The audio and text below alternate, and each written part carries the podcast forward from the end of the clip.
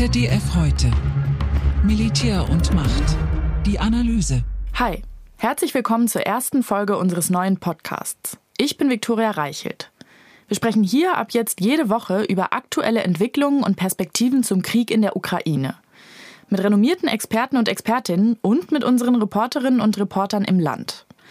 Live mitverfolgen könnt ihr das in der ZDF Heute App und auf unserem YouTube-Kanal. Hier gibt es übrigens auch die Möglichkeit für euch, Fragen zu stellen. In dieser Folge sprechen wir über den ukrainischen Rückzug aus Avdiivka und die Berichte, dass der chaotisch verlaufen sein soll. Soldaten kritisieren, dass der Abzug schlecht organisiert gewesen sei. Es habe zum Beispiel keine gepanzerten Evakuierungsfahrzeuge gegeben, um die Truppen aus dem Gebiet herauszuholen. Es sollen auch ukrainische Soldaten in russische Gefangenschaft geraten sein. An welchen Frontabschnitten der Druck auf Kiew aktuell wächst, habe ich mit Militärexperte Nico Lange besprochen. Er ist Senior Fellow bei der Münchner Sicherheitskonferenz. Zuerst habe ich aber mit unserer Korrespondentin Katrin Eigendorf in Kiew über die aktuellen Medienberichte zu Avdiivka gesprochen. Zunächst mal zu dem Artikel der New York Times, auf den hat die ukrainische Militärführung hier schon reagiert äh, und das als russisches Propagandanarrativ zurückge, äh, zurückgewiesen und gesagt, äh, das stimmt nicht. Aber wenn man sich einmal anguckt, ähm, was jetzt immer mehr hier an die Öffentlichkeit dringt, nämlich Aussagen von Soldaten, ähm, die wir natürlich auch nicht alle überprüfen können, aber man kann sich da schon ein Bild machen, dass ganz sicherlich dieser Abzug aus Avdiivka nicht ge sehr geplant gelaufen ist. Also Soldaten berichten davon, hast es ja gerade auch schon gesagt, dass sie keine Transportfahrzeuge hatten. Also wir haben auch äh, solche Aussagen gehört, ähm, dass gar nicht klar war, an welchen Punkten sie sich einfinden sollten. Ähm, dass sie teilweise wirklich verwirrt waren, wie dieser äh, Rückzug äh, äh, vonstatten gehen soll. Ähm, teilweise deckt sich das übrigens auch mit Aussagen, die man von russischer Seite ähm, hört, die, wo wir hören, dass man überrascht war, dass dieser äh, Rückzug so vonstatten geht. Ähm, diese Kritik, wenn sich die erhärtet, dann wäre das natürlich vor allem für die moralische Lage der Ukraine eine Katastrophe. Denn im Moment befindet sich das Land vor allem im Osten militärisch mit dem Rücken zur Wand. Man kann einfach Orte nicht mehr verteidigen. Es fehlt an Munition und es fehlt vor allen Dingen auch an Soldaten. Und wenn die Ukraine schaffen will, hier noch mehr Soldaten zu mobilisieren, was dringend notwendig ist, dann müssen diese Soldaten natürlich auch einen Sinn darin sehen und wissen, dass die Militärführung hier eine gute Strategie verfolgt und dieses Bild ist ein bisschen in Avdiivka erschüttert worden. Was sich nun hier letztendlich als richtig erweist, das wird sich sicherlich in den nächsten Tagen zeigen, aber es ist ein großes Thema. Was ist wirklich in Avdiivka passiert und wer trägt dafür die Verantwortung? Was bedeutet dieser Vorfall oder äh, dieser Rückzug jetzt zum einen für die Moral der Truppe, aber zum anderen auch für die Stimmung in der Ukraine zu diesem Krieg? Ja, also ich glaube, es ist wichtig, dass wir nochmal betonen, wir wissen nicht, ob sich diese Informationen erhärten. Das ist bis jetzt eine Zeitung, die darüber geschrieben hat, die New York Times. Äh, ukrainische Medien sind bis jetzt noch relativ zurückhaltend, was das angeht. Ähm, es deckt sich einigermaßen mit äh, Berichten aus sozialen Medien, die wir hier verfolgt haben, wo Soldaten sich auch in dieser Hinsicht äußern, dass der Rückzug nicht organisiert worden war äh, und dass sie im Prinzip das beschreiben, was die New York Times ja auch aufgegriffen aufgegriffen hat, dass es viel zu viele äh, Soldaten gab, die zurückgelassen wurden, die dann als Kriegsgefangene genommen wurden. Ob es tatsächlich ach, über 800 sind, äh, das wird sich noch erweisen müssen. Es wäre dramatisch, wenn das so wäre. Was wir auch erleben, ist dass die äh, russischen Soldaten auch jetzt hier mit zunehmender Brutalität vorgehen, auch wenn das sich erhärtet, dass da einfach verletzte Soldaten von russischen Soldaten öffentlich exekutiert wurden, dann hat das auch noch mal eine neue Dimension für diesen Krieg. Das bedeutet natürlich, äh, dass im Moment ja die Gesellschaft darüber diskutiert und debattiert, wie kann dieser Krieg weitergeführt werden? Ähm, was muss man für Maßnahmen ergreifen, ja, um, um im Prinzip erfolgreicher vorgehen zu können? Was ich aber auch ähm, sehe, dass trotz der dramatischen Lage, trotz der wirklich verheerenden Ereignisse am Boden, ja, das Fortführen dieses Kriegs für die äh, Ukrainer im Moment immer noch alternativlos ist. Äh, sie müssen ihr Land verteidigen und ich sehe auch eigentlich keine Soldaten, die das in Frage stellen. Ja, und ich äh, gucke hier gerade mal in die Kommentare. Da stellen sich auch einige User die Frage, die auch ich mir jetzt äh, stelle. Ist das äh, ein Thema von fehlenden Waffenlieferungen oder sehen wir hier gerade, dass die neue Militärführung vielleicht schon schwere Fehler gemacht hat? Wenn man sich das Bild anguckt, dann hat das viele verschiedene Facetten. Äh, ganz sicherlich fehlt der ukrainischen Armee in einigen Einheiten äh, die Munition. Das gilt nicht für alle Einheiten, aber vor allem wenn es um Artillerie geht, fehlt ganz deutlich die Munition. Diese Berichte kommen immer wieder. Das ähm, haben wir auch selber erlebt bei unseren Besuchen an der Front, dass die Ukrainer hier deutlich den Russen unterlegen sind in der Menge der Munition. Und ich äh, hatte auch ähm, mit dem Oberkommandierenden der, äh, der ukrainischen Armee ein Interview, da hat er gesagt, dass sie manchmal Waffen gar nicht einsetzen, weil sie nicht genug Munition haben. Auf der anderen Seite hat die Ukraine auch nicht genug Soldaten. Es soll ja eine neue Mobilmachung geben, aber die Frage ist natürlich, wie viele Soldaten kann die Ukraine noch mobilisieren an der Front. Es reicht hinten und vorne nicht und vor allem ist das Problem, dass es keine wirkliche Rotation gibt. Da sind in manchen Einheiten Soldaten jetzt seit zwei Jahren an der Front. Auch Verletzte werden sofort zurückgeschickt, weil es nicht mehr genug Soldaten gibt. Nichtsdestotrotz ähm, für die Ukrainer ist es alternativlos, diesen Krieg weiter zu führen, sich zur Wehr zu setzen, diese Angriffe äh, der Russen zurückzuweisen. Aber es wird eben immer schwieriger und ich glaube, das müssen die westlichen Partner eben auch äh, im Hintergrund haben. Ob das ein Fehler der neuen, äh, sagen wir, Militärführung ist, das ist einfach viel zu früh, das zu äh, beurteilen. Ich meine, der neue Oberkommandierende der ukrainischen Armee ist ja vorher auch schon der verantwortliche General für den Osten der Ukraine gewesen. Ähm, also das ist ja jetzt kein Neuling. Ob man ihm diesen Strategiefehler, sollte es denn diesen Strategiefehler überhaupt gegeben haben, vorwerfen kann, dazu ist es noch zu früh, das zu beurteilen. Vielen Dank für deine Eindrücke von vor Ort, Katrin, und alles Gute in die Ukraine. Dankeschön. Ja, dieser Fall von Avdiivka, über den wir hier sprechen, der gilt als einer der größten Rückschläge für die ukrainische Armee seit der Aufgabe von Bachmut Mitte des vergangenen Jahres. Und äh, darüber, was dieser Fall der Stadt und auch das Vorgehen jetzt mil militärstrategisch bedeuten, ähm, darüber spreche ich jetzt mit Militärexperte Nico Lange, der uns aus Delhi in Indien zugeschaltet ist. Guten Abend, Herr Lange. Abend. Ja, wir haben es gerade schon gehört. Es gibt äh, zu diesem äh, Rückzug, zu diesem chaotischen Rückzug unterschiedliche Angaben. Ähm, es gibt immer wieder auch den Vorwurf, verwundete Soldaten wurden dort in der Stadt zurückgelassen. Herr Lange, Sie als Militärexperte, was macht so etwas, äh, solche Gerüchte ähm, oder auch äh, solche Wahrheiten, die sich dann irgendwann bewahrheiten, mit der Moral einer Truppe? Ich möchte zunächst mal zwei Dinge dazu sagen. Zum einen, ähm, alles, was wir gerade gehört haben, bezieht sich auf einen einzigen Artikel in der New York Times, der wiederum als Quellen zwei Soldaten angibt. Ich finde das sehr schwierig, in solchen Situationen aus Einzelaufnahmen und Einzelaussagen irgendein Gesamtbild ableiten zu wollen. Also ich finde, das muss man mit sehr großer Vorsicht genießen. Und es gibt genauso gut auch sehr viele Meldungen darüber, wie aus bestimmten Stellen in Avdiivka der Rückzug, der dann notwendig war, gelungen ist für die jeweilige Einheit. Also ich rate zur Vorsicht. Und das Zweite, in einem Krieg können Situationen eintreten, die zum Beispiel so einen Rückzug erfordern wie bei Avdiivka. Ähm, das ist auch nicht wirklich vorhersagbar oder planbar.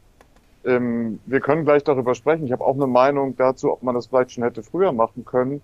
Ich wäre nur vorsichtig, äh, da auf diese Art heranzugehen, äh, dass da jetzt Verantwortliche benannt werden müssen, Fehler gemacht wurden äh, und diese Art von Diskussion zu führen. Ich glaube, das wird militärischem Geschehen auf einem Schlachtfeld in dieser Weise nicht gerecht. Dann lassen Sie uns gleich mal auf den Punkt eingehen, den Sie schon angesprochen haben. Dieser Rückzug aus Avdiivka der ukrainischen Truppen, der war ja äh, lange auch ein äh, Debattenpunkt, ein Streitpunkt zwischen äh, Präsident Zelensky und dem ehemaligen Militärführer. Wie hätten Sie das denn militärstrategisch eingeschätzt? War das zu spät?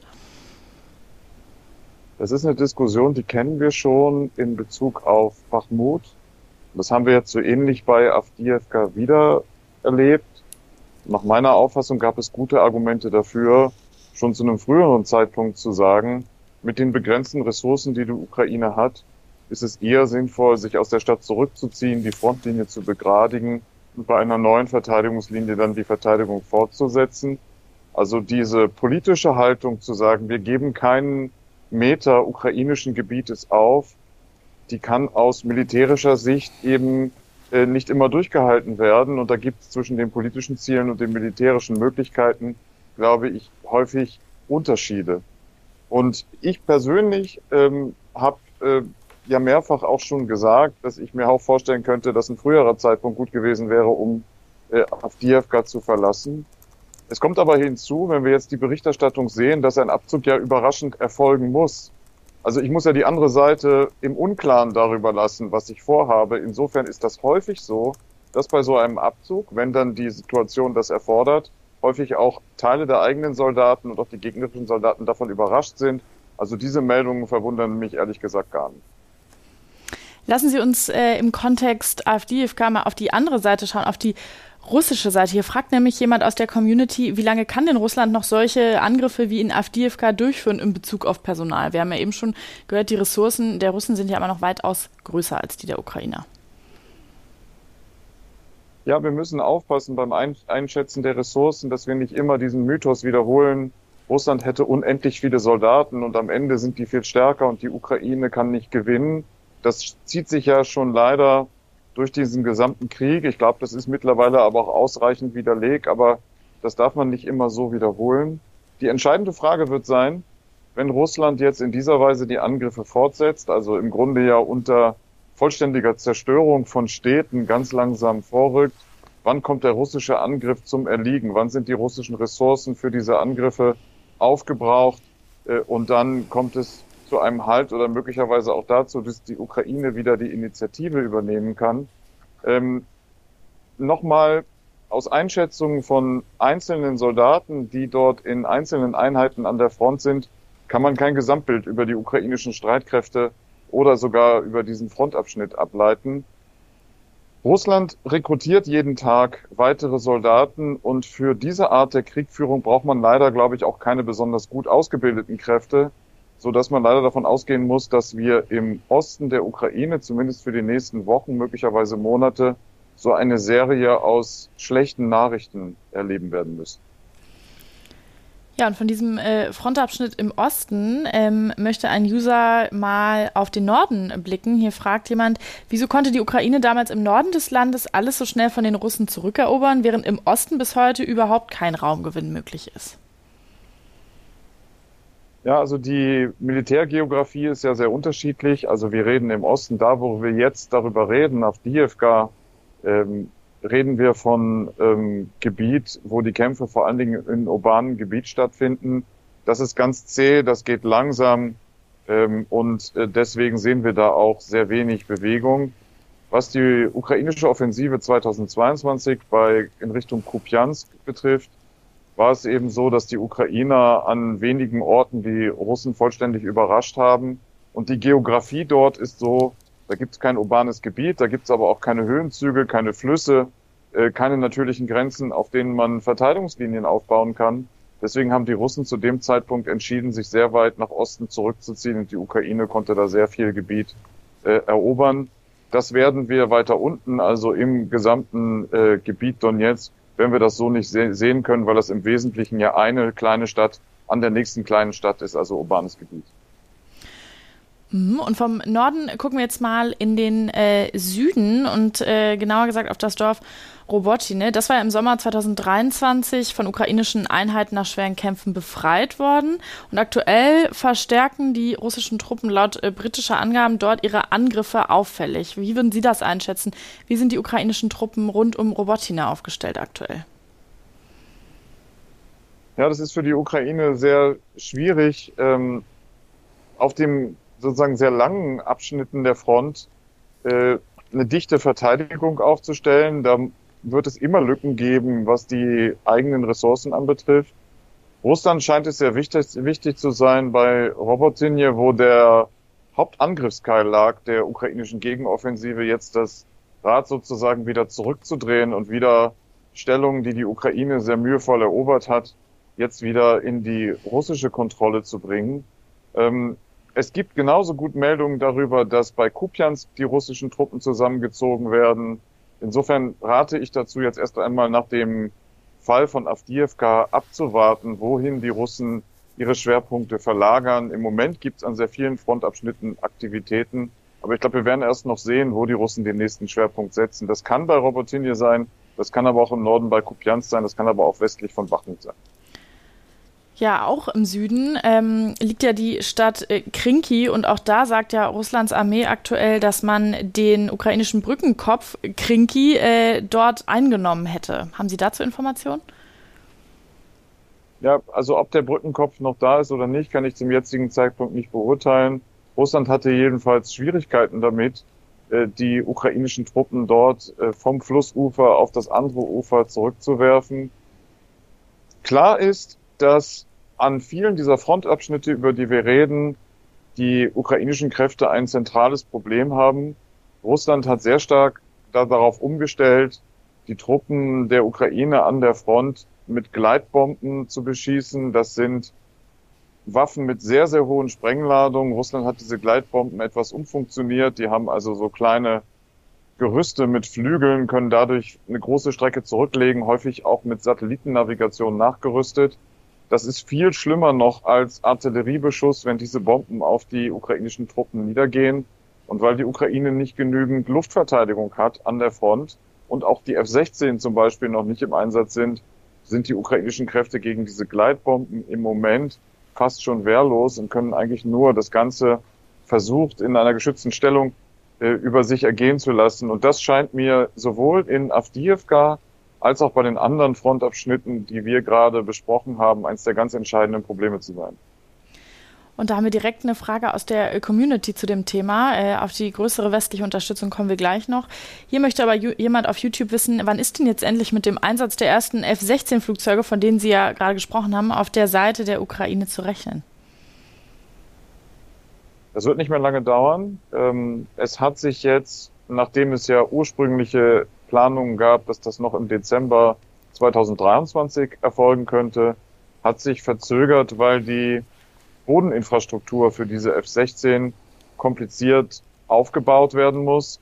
Und man darf sich das dann nicht so vorstellen, dass es da einen Militärflughafen gibt, wo dann die F-16 starten und landen, betankt werden, aufmunitioniert werden, äh, repariert und gewartet werden, und wo auch die Piloten sind, sondern man muss, glaube ich, eher die Vorstellung haben, dass es sehr viel, viele dezentrale Plätze gibt. Manchmal sind das nur so Abschnitte von Autobahnen oder versteckte Pisten, äh, die unter, auf unterschiedlicher Weise genutzt und angeflogen werden können. Und dieser Aufbau dieser Struktur, die dann auch so robust ist, dass sie nicht zum Beispiel durch einen russischen Angriff sofort äh, beschädigt werden kann, der dauert eben länger. Was die Pilotenausbildung betrifft, sind viele ukrainische Piloten schon sehr weit. Die fliegen die F-16 ja auch in Übungsflügen. Und die Staaten, die die F-16 an die Ukraine abgeben, haben ja auch schon äh, sehr deutlich gemacht, dass das in Kürze äh, dass die F-16 in Kürze in die Ukraine überführt werden. Also das ist eine Sache von Wochen. Ja, und wir bleiben mal bei äh, fliegendem Gerät. Hier fragt auf YouTube auch jemand, warum gibt es eigentlich noch keine Diskussion über Kampfhubschrauber für die Ukraine? Wenn die nutzlos sind, warum haben NATO-Streitkräfte dann Kampfhubschrauber? Ja, die ukrainischen Kräfte, wenn sie in einer Angriffsbewegung sind, ähm, wenn sie die Initiative wieder haben, könnten zu einem bestimmten Zeitpunkt Kampfhubschrauber aus meiner Sicht sehr gut nutzen. Jetzt ist es aber so, dass ähm, gerade Hubschrauber äh, sehr intensiv gewartet werden müssen, dass die Start- und Landeplätze sehr dicht äh, am Einsatzgebiet liegen müssen. Und dafür sind in der Ukraine im Moment die Voraussetzungen noch nicht da. Ähm, ich will aber nicht ausschließen, dass zu einem späteren Zeitpunkt so eine Situation einmal kommt. Äh, deswegen würde ich nicht kategorisch Nein sagen zum Hubschrauber. Und im Moment sehe ich die Voraussetzungen dafür aber nicht. Ja, und ein weiteres Waffensystem, was bei uns im Chat, aber auch in der deutschen Politik ja äh, heiß diskutiert wird, ist äh, die Lieferung von äh, Taurus. Bundeskanzler Olaf Scholz lehnt diese Lieferung von Taurus-Marschflugkörpern an die Ukraine ja weiterhin ab. Jetzt fragen hier aber mehrere User, könnte denn so ein Taurus-Waffensystem diese ganze Situation, die wir da gerade sehen, herumreißen? Ja. Taurus könnte mithelfen als Präzisionswaffe mit hoher Reichweite, um die russische Logistik zu stören oder sogar zu blockieren, den russischen Nachschub aufzuhalten, die Führung und Kommunikation der Russen zu stören äh, äh, und das ganze russische System ins Wanken zu bringen. Das war die Kampfweise, die die Ukrainer angewendet haben nördlich von Kiew. Das war auch bei Cherson so. Damit sind ukrainische Erfolge erzielt worden. Und das ist, glaube ich, der Hauptgrund, warum das so frustrierend ist, dass wir diese Endlosdiskussion haben um ein Einzelwaffensystem. Die Ukraine braucht viele Dinge, aber die Gründe, warum man Taurus nicht liefern will, sind ja nie wirklich dargelegt worden. Ähm, und letztlich ist es so, dass die militärische Lage völlig deutlich macht, die Ukraine braucht Präzisionswaffen mit hohen Reichweiten und mit einer Durchschlagskraft auch gegen gehärtete Ziele.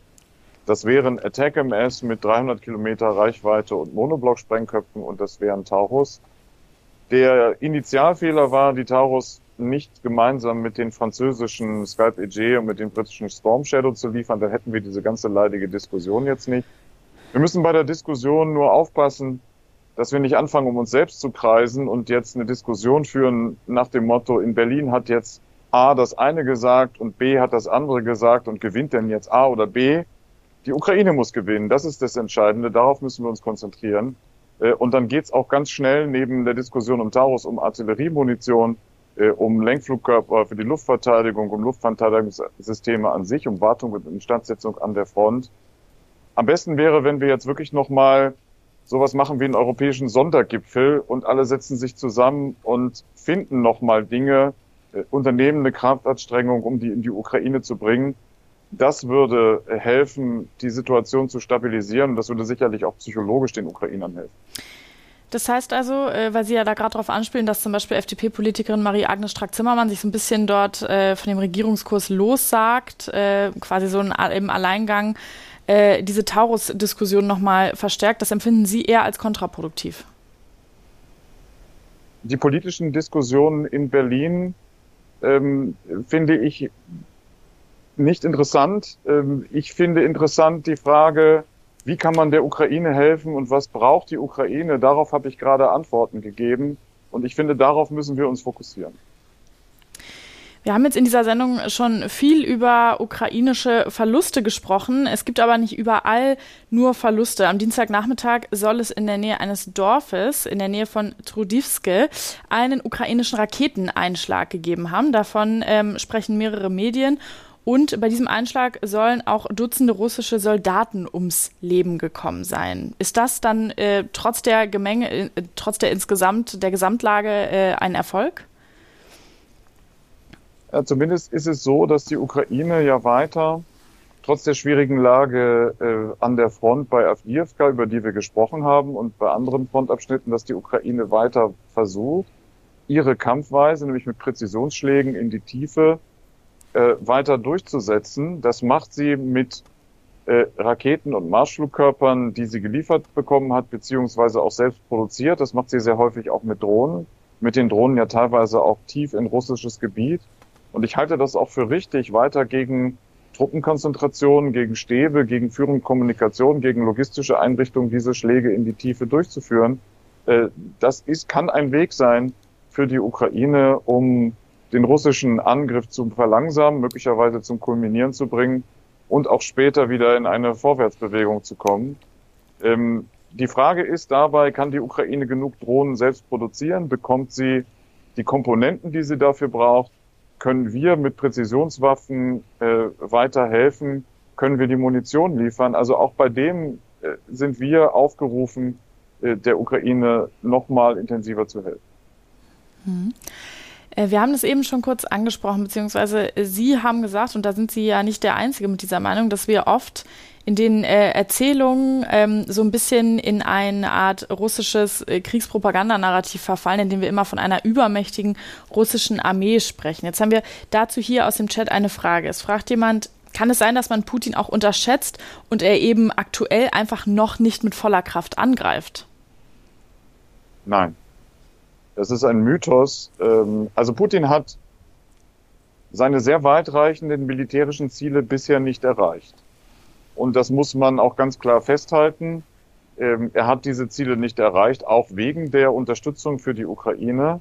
Wir sind nur in eine Situation gekommen, wo die Strategie der wesentlichen Partner, USA und Deutschland, äh, zu sagen, man verhindert, dass Putin seine Kriegsziele erreicht, diese Strategie reicht nicht mehr aus. Man muss mehr tun, weil man sonst ein Rezept hat für einen sehr langen Krieg, bei dem die Ukrainer die Leidtragenden sind. Man muss die Ukraine also so ausstatten, dass sie militärisch durchsetzungsfähiger wird, nicht nur Putin seine Ziele zu verweigern. Aber die Annahme, Putin hätte noch nicht richtig losgelegt äh, und er führt jetzt schon zwei Jahre Krieg sozusagen mit halber Kraft, die ist ganz eindeutig falsch. Wenn Putin das könnte, hätte er natürlich sehr gerne seine militärischen Ziele erreicht. Er konnte nur nicht. Wir haben hier nochmal eine Frage zu den Drohnen, die Sie eben angesprochen hatten. Es fragt jemand, was bringen eigentlich die Drohnenangriffe der Ukraine beispielsweise auf Ölanlagen in Russland? Die Drohnenangriffe auf Ölanlagen im Kontext mit Drohnenangriffen auf Munitionsdepots, Munitionstransporte, ähm, Eisenbahnknotenpunkte oder Eisenbahnbrückenköpfe, Flugplätze äh, sind die ukrainische Kampfweise den Nachschub, die Logistik der Russen immer wieder zu schwächen. Das hat schon sehr viele Erfolge gebracht und einige, die den Krieg von Anfang an verfolgen, erinnern sich an Kampfpanzer und Schützenpanzer, die irgendwo vor Kiew standen und keinen Sprit mehr hatten und deswegen nicht mehr genutzt werden konnten. Insofern ist das nicht nur ein legitimes militärisches Ziel, sondern auch eine nachvollziehbare Kampfweise. Man muss dazu auch sehen, diese Drohnen vor allen Dingen die Drohnen, die sehr weite Strecken zurück, zurücklegen können, die haben nur geringe Sprengladungen. Und deswegen muss man für die Drohnen Ziele suchen, wo sie äh, eine Wirkung haben können, auch wenn sie nur eine geringe Sprengladung haben. Und da kommen dann sowas wie äh, Nachschubdepots oder Treibstofflager kommen da eben sehr schnell ins Visier. Und auch zu einem anderen äh, Waffentyp haben wir hier noch eine Frage. Ähm, hier fragt jemand auf YouTube. Angeblich hat der Iran kürzlich hunderte ballistische Raketen mit einer Reichweite bis zu 700 Kilometer an Russland übergeben. Hat der Westen adäquate militärische Hilfe für die Ukraine mit Anspielung auf diese Waffen? Die Diskussion zwischen Russland und dem Iran läuft ja schon seit einiger Zeit. Und nachdem der Iran zunächst nur Drohnen geliefert hatte, unterschiedlichen Typs, sieht es jetzt tatsächlich so aus. Das meldet zumindest die Agentur Reuters heute mit Bezug auf sehr viele Quellen, dass Iran jetzt auch ballistische Raketen an Russland geliefert hat. Das ist eine neue Qualität, das ist eine große Gefahr und das ist auch etwas, äh, wo wir uns als westliche Partner der Ukraine gegenseitig in die Augen gucken müssen. Was tun wir eigentlich, wenn äh, das menschenfeindliche Regime aus dem Iran dem menschenfeindlichen Regime in Russland ballistische Raketen liefert, die ja in Kürze auf ukrainische Städte niedergehen werden. Und wir müssen da überlegen, ob wir andere Wege gehen können in Bezug auf die Luftverteidigung der Ukraine. Möglicherweise auch darüber nachdenken, ob wir Raketen, die über der Ukraine fliegen und auf ukrainische Städte zufliegen, wenn wir sie in Reichweite haben, unserer Luftverteidigungssysteme die an der Ostflanke stehen oder die in der Nähe der Ukraine stehen, ob wir diese Raketen abschießen können. Das wäre vom Völkerrecht auf jeden Fall gedeckt. Wir können auf jeden Fall nicht einfach zusehen, wie diese Entwicklungen vonstatten gehen. Wir müssen auch überlegen, wo sind die Lieferwege? Kann man diese Lieferwege behindern? Kann man das unterbinden? Wie kann man Druck auf Iran ausüben? Also wir sollten das jedenfalls jetzt nicht einfach so geschehen lassen. Ballistische Raketen sind deshalb auch ein Problem, weil sie mit sehr, sehr kurzen äh, Vorwandzeiten auf die Ukraine zukommen. Also äh, da jetzt einfach nur Schulterzucken zuzugucken, wäre ein großer Fehler des Westens. Ja, und um äh, diesen Westen geht es auch hier nochmal in einer Frage ähm, auf YouTube. Ähm, gibt es Ihrerseits Erwartungen, dass die äh, westlichen Verbündeten eigentlich noch konkrete Ziele für den Krieg in der Ukraine definieren werden? Ihm fehlt, also dem Kommentator fehlt hier eindeutig eine Strategie. Die westlichen Partner als einzelne Partner haben ja zumindest zum Teil Ziele definiert.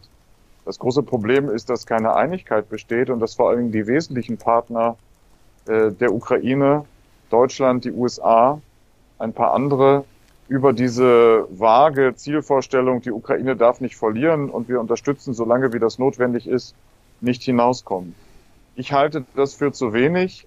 Das ist ein Rezept für einen langen Krieg, der Russland auch immer wieder ermutigt, weiterzumachen oder der bei Putin immer wieder eine neue Theorie des Sieges aufbaut. Wir müssen die Ukraine mit einem Strategiewechsel so ausstatten, dass sie sich durchsetzen kann. Und ich wäre auch dafür, dass zum Beispiel bei einem europäischen Sondergipfel, der notwendig ist, um jetzt mal ganz schnell noch einmal Hilfe zu finden für die Ukraine, insbesondere weil es ja in den USA die Blockade gibt, dass man dann eine ganz klare Zielstellung formuliert und dann überlegt, welche Ressourcen brauchen wir, um dieses Ziel zu erreichen. Das ist jetzt zwei Jahre nach Kriegsbeginn ganz schön spät, aber besser spät als nie. Diese Zielvorstellung muss jetzt her. Ja, und zu, zum Schluss äh, dieses Streams gucken wir zum einen nochmal auf Avdiivka, aber auch nochmal auf das ganz große Bild. Hier fragt jemand, wie sehr könnte dieser Rückzug aus Avdiivka Putin jetzt motivieren, seine Kriegshandlungen auf andere Länder auszuweiten, weil er zu der Erkenntnis kommt, dass der Westen da Schwäche zeigt? Also zunächst einmal nochmal zu Avdiivka. Ähm, die Lage ist schwierig und wir haben jetzt ausführlich darüber gesprochen. Wir dürfen aber nicht so Übersprungshandlungen vornehmen. Also weder in die eine noch in die andere Richtung. Also der Rückzug bei Avdiivka, ähm, und da gibt es möglicherweise auch Kritik an Elementen dieses Rückzuges, aber er ist als Rückzug insgesamt ja vonstatten gegangen. Der Rückzug bei Avdiivka, heißt jetzt nicht, Russland hat die Front durchbrochen und alles ist verloren äh, und die Ukraine muss aufgeben so darf sich die Diskussion nicht entwickeln. Und ein Blick auf die Karte hilft ja auch, um zu verstehen, das ist eine Kleinstadt an der Front im Osten. Möglicherweise sind jetzt weitere Städte betroffen. Äh, die Lage ist dort schwierig, aber die Ukraine ist auch in der Lage, äh, diese flexible Verteidigung weiter fortzusetzen. Ähm, ob Russland daraus äh, Schlüsse zieht in Bezug auf weitere Angriffe, das kann ich im Moment noch nicht sagen. Klar ist aber, wenn wir nicht der Ukraine so helfen, dass der russische Angriff gestoppt werden kann, dass Russland dann immer weiter ermutigt wird.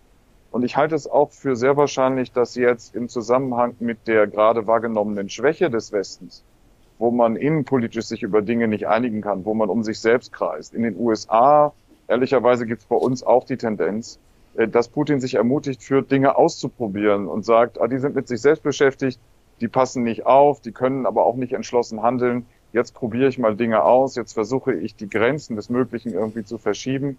Also ich glaube, diese Gefahr besteht schon. Herr Lang, danke, dass Sie meine Fragen und die Fragen der Community beantwortet haben und ich wünsche Ihnen alles Gute nach Delhi. Danke. Nico Lange sagt also, es macht aus seiner Sicht keinen Sinn, von Aussagen einzelner Soldaten auf die Gesamtlage des Krieges zu schließen. Aktuell bräuchte es aber stärkere militärische Unterstützung des Westens. Den gesamten Stream als Video seht ihr in der ZDF Heute App und auf unserem YouTube-Kanal. Den Weg dorthin findet ihr in der Beschreibung zu diesem Podcast. Und auch sonst freuen wir uns, wenn ihr diesen Podcast bewertet. Ich sage danke fürs Zuhören und bis zum nächsten Mal.